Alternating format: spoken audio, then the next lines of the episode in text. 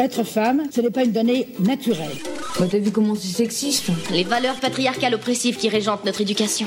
Qu'est-ce que c'est que le sexisme? C'est le résultat d'une histoire. Tout le monde a sa définition du féminisme. On peut plus rien dire. Qu'est-ce que ça veut dire? Bonjour, c'est Noémie Fachan, alias Maëdusa. Je suis une illustratrice engagée en faveur de l'égalité des genres et conférencière pour les entreprises où je mène des ateliers de sensibilisation au sexisme ordinaire. Aujourd'hui, Marine Pétroline m'a laissé le micro des chroniques du sexisme ordinaire, le podcast qui débusque le sexisme dans les moindres recoins. Notre thème du jour, c'est le male gaze. Le male gaze, ou vision masculine en bon français, désigne un certain point de vue, surreprésenté dans les films, les livres et les publicités notamment, celui d'un homme cisgenre hétérosexuel. Dans les années 70, la réalisatrice Laura Mulvey dénonce la perspective androcentrique c'est-à-dire centrée sur les hommes, qui sévit dans le cinéma, notamment dans le traitement de l'image des corps féminins. Le male gaze, c'est quand la caméra hypersexualise le corps féminin en zoomant sur ses seins, ses lèvres, ses fesses. C'est quand l'angle adopté est celui d'un homme en position de voyeur, voire de sadique, qui se réjouit de l'exposition du corps féminin. Le male gaze sévit également au niveau du scénario. Les personnages féminins sont enfermés dans des rôles secondaires, passifs ou simples ressorts pour exciter le désir des protagonistes masculins et des spectateurs.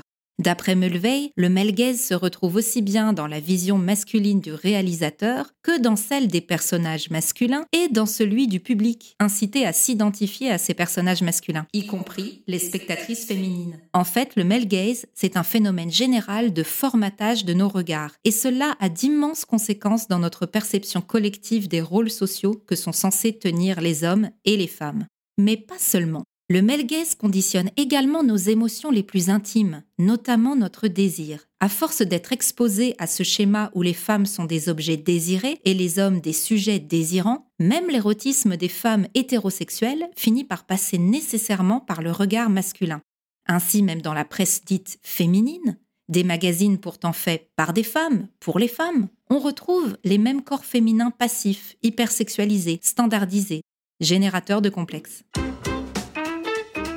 Autre exemple du male gaze, selon Iris Bray, autrice spécialisée dans les représentations des genres et des sexualités, les scènes de viol dans les films, quand il s'agit de corps féminins, adoptent de nombreux codes de scènes érotiques. Les spectateurs et les spectatrices sont placés dans l'excitation de l'agresseur, alors que les scènes de viol de corps masculins, infiniment plus rares sur nos écrans, sont généralement traitées sous l'angle de l'horreur, et voilà comment des générations entières sont encouragées à considérer les violences sexuelles faites aux femmes comme vaguement érotiques.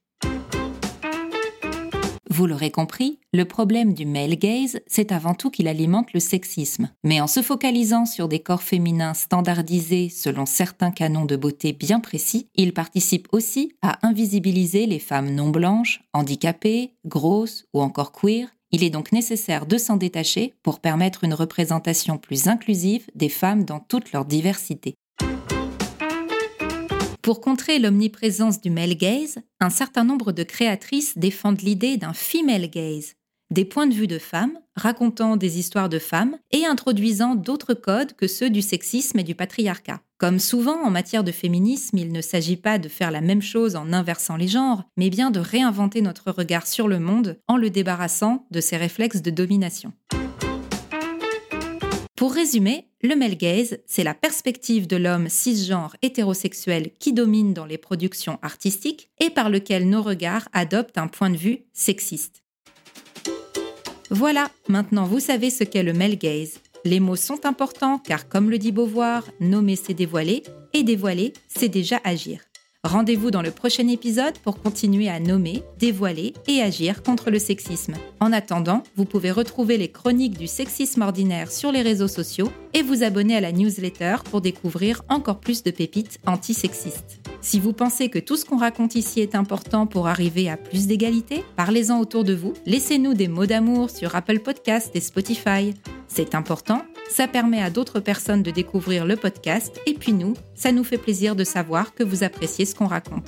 Quant à moi, je vous attends sur la page Instagram Maïdusa Gorgone et pourquoi pas un jour sur votre lieu de travail pour parler de sexisme ordinaire.